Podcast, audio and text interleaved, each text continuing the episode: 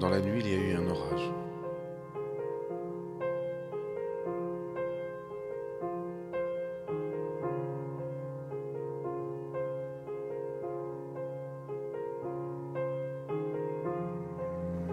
Elle a quitté la chambre en douceur. On aurait dit qu'elle glissait sur le parquet avec ses mules sans faire le moindre pas. J'ai eu l'impression qu'on s'aimait.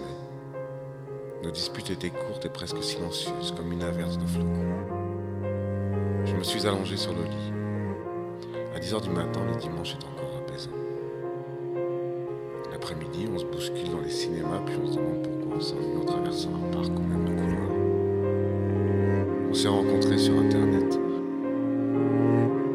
Elle m'a donné rendez-vous un soir devant chez elle. En entrant dans son studio, j'ai vu qu'elle avait déjà allumé les bougies autour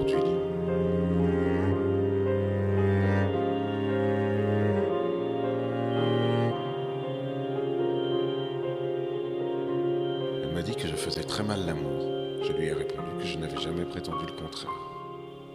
Je t'apprendrai. Depuis deux ans, je ne fais aucun progrès. Elle a dû renoncer à moins qu'elle continue son enseignement sans que je m'en aperçoive. Je n'ai aucune ambition dans ce domaine. Je vide mon verre et je m'en fous.